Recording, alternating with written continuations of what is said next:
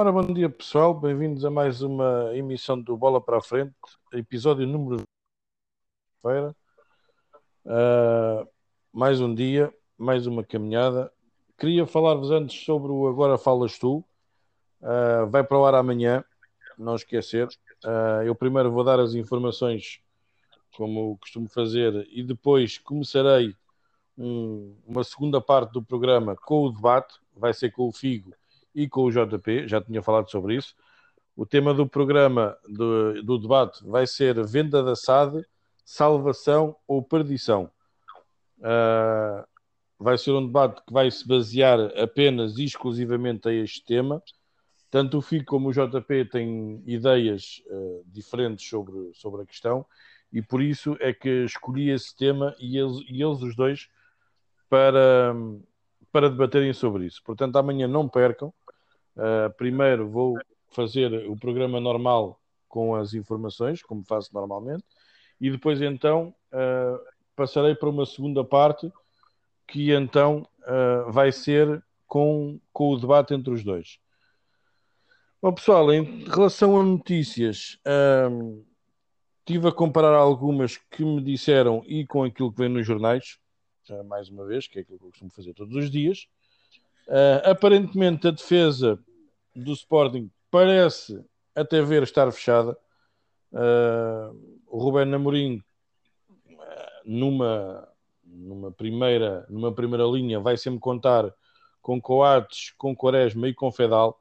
Aparentemente, o jovem Gonçalo Inácio deu boas indicações e vai também ser utilizado uh, na equipa principal. Até ver, uh, juntamente com, com estes quatro, uh, poderá ser compensado com uma possível utilização do Neto e do Borja portanto ainda não é certo que saiam, mas também, uh, enquanto não se resolverem outros dossiês e mais importantes, a defesa ver, não, vai, não, vai, não vai ter reforços. O que neste momento é, é importante para o, para o Sporting é reforçar o ataque. É, o ponta de lança é agora a prioridade e é a única prioridade, aparentemente, Uh, eu ontem falei aqui em uh, num jogador uh, do campeonato holandês, do NEC, o Okita, que certo é que o Sporting enviou, como eu também tinha falado ontem, enviou mesmo observadores para fazerem um relatório sobre este jogador. O relatório aparentemente já foi feito e já foi entregue e parece que é positivo. vamos ver agora se realmente vai ser apresentada uma proposta ou não. Uh, tal como Slimani, Slimani mais uma vez, e acho que aparentemente ainda não saiu do radar da direção, mais uma vez o Slimani vai ser a opção. Vai haver nova ronda de negociações com o jogador e com os empresários para ver se, se há essa possibilidade de, do Slimani poder voltar uh, a Alvalade. Uh, o avançado que neste caso o Ruben Amorim cria, o Paulinho, é para esquecer. São 30 milhões que o Braga pede, portanto está fora de questão. Ainda para mais na situação que ainda se mantém entre o Sporting e o Braga, portanto o Paulinho é para esquecer. Falou-se aqui há uns dias, e fui eu também que falei nisso, uh, na possibilidade do Tony Martinez avançar. Uh, o jogador tem mais ou menos apalavrado as coisas com o Porto Uh, o Sporting também já fez chegar junto do Famalicão o seu interesse, tal também como aconteceu com o Rio Ave com o Taremi, só que o jogador preferiu o Porto. Vamos ver agora esta situação sobre o Tony Martínez, porque o Porto precisa de algum tempo, o Sporting não tem tempo, portanto vamos ver como é que vai ficar a situação. O que é certo é que o Famalicão já fez saber que pede pelo jogador entre 5 a 6 milhões, Portanto, agora vamos ver como é que vai ficar a, a situação devido ainda à falta de liquidez que o Sporting, que o Sporting apresenta. Uh, uma coisa, de, uma notícia que me chegou também uh, e que já hoje uh, foi, vem confirmado nos jornais, no jogo, se não me engano, acho que é no jogo, Uh, eu ontem estive a investigar e realmente há uma proposta de um clube aqui francês para esse jogador. Uh, é um jogador que é o Karim Aribi, uh, do Etoile do Sahel, da Tunísia. é um jogador com 26 anos, tem um grande porte físico, tem 1,91m para um ponta de lança. é, bastante, é bastante alto. Ele já está em negociações com o, com o Nîmes. eu ontem conseguia apurar isso ontem à noite, uh, quando me deram essa notícia que o Sporting também poderia estar interessado nesse jogador. Uh, o Sporting para contratar esse jogador é um negócio que é extremamente fácil, custa entre 1 milhão e 1 milhão e 200, portanto são valores absolutamente ao alcance do, do Sporting. Uh, só para frisar que este jogador passou pelo mesmo clube também passou o Slimani antes de ingressar no Sporting. Uh, eu tive a ver vídeos deste jogador. É um jogador que se move bem na área, apesar do seu tamanho, uh, do seu do seu cabedal lá. É um jogador que se move bem dentro da área, marca bastante gols de cabeça e é um jogador interessante. Vamos ver então agora se realmente o Sporting quer avançar ou não. Houve o interesse, houve a tentativa de contactar uh, a saber informações sobre ele. Agora vai preferir rumar ao Nîmes ou se o Sporting vai realmente apresentar uma proposta para contratar uh, este jogador. Em relação a saídas, o CSKA vai estar em Lisboa hoje. Uh, a informação que me chegou uh, por parte dos, dos contactos que eu tenho dentro do Sporting é que uh, os representantes do CSKA vêm hoje a Lisboa uh, para fazer uma última ronda de negociações pelo Palhinha. O CSKA não vai subir dos 13 milhões. o jogador, juntamente com aquele que eu chamo N vezes de padrinho, o Jorge Mendes, tem na cabeça que ele quer ir para a Inglaterra Uh, ainda está à espera do Wolves, uma proposta pelo Wolves, mas ainda uh, o que é certo é que não houve nenhuma proposta. Uh, vamos ver se o Sporting não vai ficar mais uma vez prejudicado por deixar o Jorge Mendes entrar na, nos negócios. O CSKA, como disse, vai ser a última proposta que vão fazer. Vai ser na ordem dos 13 milhões, mais coisa menos coisa. Poderá ainda levar alguns bónus por objetivos, mas não deverá passar muito desse valor. O que é certo é que o Sporting uh, no mas, uh, pede 15 milhões pelo jogador. O Wolves também já tinha dito que não estava disposto a pagar esse valor. O jogador insiste em querer jogar para a Inglaterra, principalmente para esse clube. Uh, lá está, vai ser mais uma voltinha no Carrossel Mendes. Vamos ver como é que vai ficar uh, no fim disto tudo esta situação do, do Palhinha em relação a sair ou, ou não. Um, também ontem foi, eu falei aqui nisso de manhã, uh, nos jornais vinham a falar sobre isso, mas não aprofundaram muito.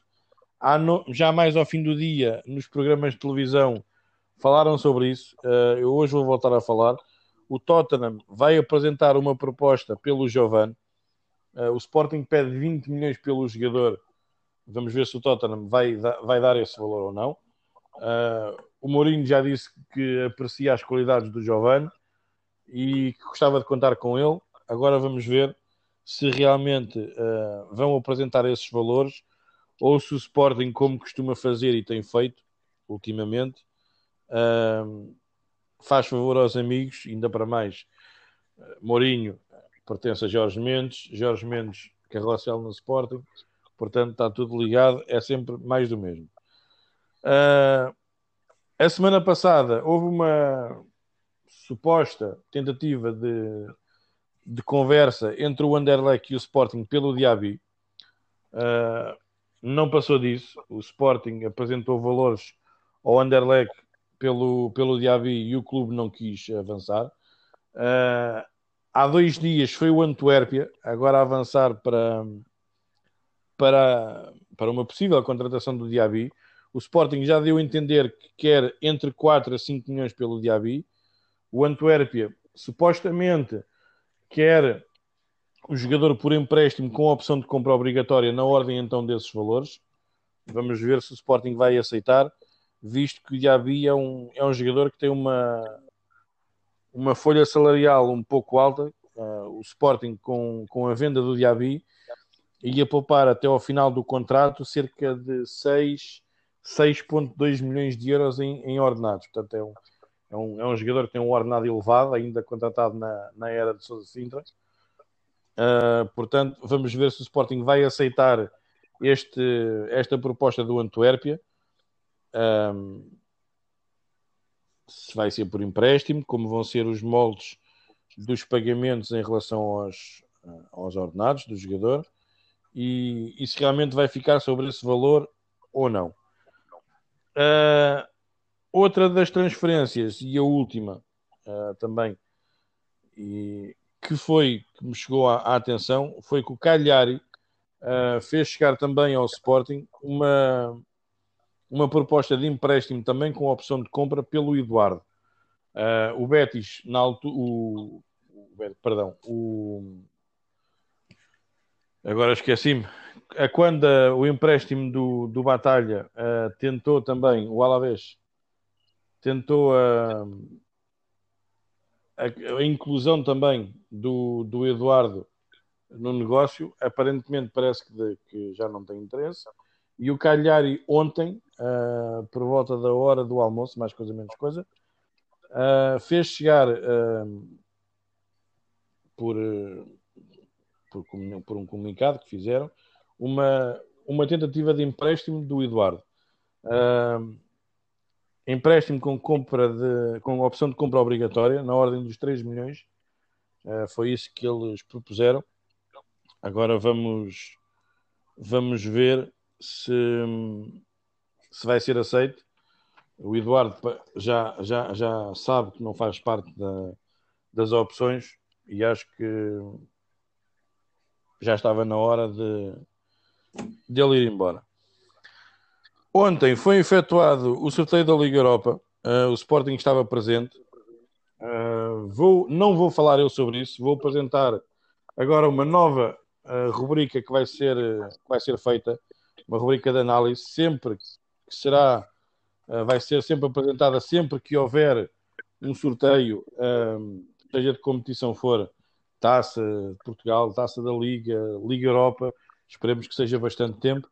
Uh, e sempre que o Sporting estiver presente, para analisar no dia a seguir sobre a equipa que o Sporting vai, vai defrontar, tenho um, uma espécie de pivô informativo que vai sempre fazer a análise a esse, a esse adversário. Para esse efeito, conto com o meu sobrinho e grande amigo Tiago 400. Estás aí? Boas, boas. Tudo bem? Tudo, tudo em ordem. Olha, passo-te a palavra para fazeres a análise então do nosso possível adversário. Uh, portanto, passo-te a palavra e podes passar a explicar. Ok, obrigado. Olha, desde já obrigado pela oportunidade. Estás-me a dar de fazer não, a análise. Não, não, e pronto, bom dia pessoal. Bem, vou começar. Então o jogo é dia 24 de setembro em Alvalade. Vou começar por cada equipa. Vou começar pelo Aberdeen, que é a equipa mais conhecida. Apesar do Viking já nos ter eliminado. Bem, o Aberdeen é o favorito à passagem. Está num momento de forma bem melhor. Ficou em quarto lugar da, da Liga Escocesa da época passada. Tem quatro vitórias nos primeiros cinco jogos oficiais. Está em quarto lugar na Liga com menos dois jogos. Em, tem nove pontos. Bem, eles têm uma grande baixa que é o Sam Cosgrove. O Sam Cosgrove foi o melhor marcador da época passada, com 22 gols em 32 jogos, mas este, este ano ainda não fez nenhum jogo oficial. Está, eu estive a ver notícias, está prestes a ser vendido. Portanto, neste momento, as figuras das, das figuras da, das equipas são o Scott McKenna, que é um central uh, cotado já para equipas da Premier League, tem 23 anos, futuro da, da Escócia, e o Louis Ferguson, um médio centro de 20 anos, também muito, muito, muito cotado eu vi uns, vi uns minutos dos jogos do Aberdeen. Eles jogam em 3-4-3 ou 3-5-2, portanto, sendo umas equipas mais fortes da, da Liga Escocesa, jogam em ataque continuado, mas contra nós provavelmente vai passar a ser um, um 5 um 5-2-3. Certeza, quase certeza, porque em cá fora vão querer uh, aguentar o jogo, mas pá, este, este é o favorito à passagem, é o Aberdeen. é o favorito à passagem. Temos de ter cuidado com o Aberdeen. O Viking. O Viking é uma equipa bem mais fraca. A vantagem contra o Aberdeen é que joga em casa, portanto, pode haver uma surpresa. Eles estão muito mal no campeonato, estão em décimo lugar com 19 pontos em 16 jogos, meio da tabela, mais ou menos.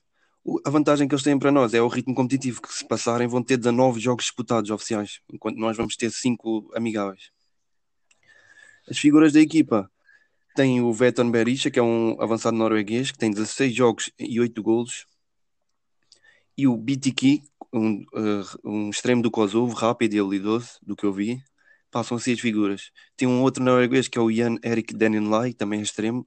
O ataque é a melhor vantagem de, deste viking, do que eu vi jogam em 4-3-3 ou 4-5-1. É uma equipa bem mais defensiva, bem fraquinha, uma equipa que em Portugal lutava nem pelas competições europeias, lutava para meio da tabela.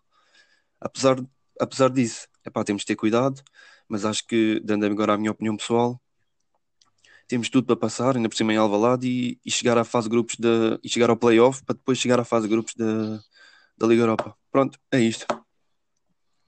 Ok. Está uh, feita a análise. Uh, daquilo que eu ouvi e também tentei me informar, uh, deixei mais para ti essa parte, mas também tentei me informar, como concordo contigo. O Aberdeen acho que é a equipa que mais, mais dificuldades pode pôr. Aliás, todas as equipas escocesas ou do norte, vá, consideradas no norte da Inglaterra, tipo irlandesas, sim, sim. Uh, do país de Gales, uh, escocesas, são sempre mais complicadas na parte da defesa. Defendem muito bem, fecham-se muito bem. Portanto, vai ser, vai ser para mim também a, a, equipa mais, mais complicada. Mas também não esquecer, nós já fomos eliminados pelo Viking e numa Exatamente. altura em que nós tínhamos uma equipa muito melhor daquela que temos hoje em dia. Ah, exatamente Portanto, 21 anos. Exatamente. Portanto, vamos ver, vamos ver o que é que esta o que é que esta eliminatória nos vai, nos vai trazer. Exato. Olha, 400, muito obrigado por teres feito esta análise. Como já disse, uh, sempre que houver algum sorteio para alguma competição, tu vais estar depois aqui no dia a seguir para fazer a análise sobre essa equipa. Sem dúvida. Vais ter sempre, vais ter sempre um tempinho de antena. Obrigado. Uh, Prazer estar aqui. Portanto, portanto, espero que a gente ouça mais análises tuas durante, durante esta época. Eu também espero fazer até, até, até, até maio. Que é Pelo menos. Exatamente. Olha, deixa de estar aí agora para okay. ouvires o final da, okay. do programa. Bem, pessoal, é tempo agora para finalizar este bola para a frente com mais uma previsão do tempo em versão muito estúpida. O sol vai brilhar de norte a sul do país, menos nos campos, que é onde faz mais sombra. O mar vai estar revolto porque alguém lhe chamou nomes e gozou com ele ontem e o vento vai soprar de sudoeste a sopra maquineste. Bem, este foi mais uma edição do costume, do Bola para a Frente. Até amanhã, portem-se bem. Não se esqueçam que amanhã uh, vai ser um, uma edição diferente. Vai ser uma edição, primeiramente, com as informações e depois uma segunda parte com o Agora Falas Tu. O debate entre o FIG e o JP sobre um tema que acho que a todos nós nos diz respeito é venda da SAD, salvação ou perdição. Portanto, não se esqueçam do Agora Falas Tu amanhã, o bola para a frente normal com as informações também vai ser feito. Portanto, até amanhã, portem-se bem e cuidado com aqueles moços que não gostam de jogar a bola porque têm medo de partir as unhas. Até amanhã.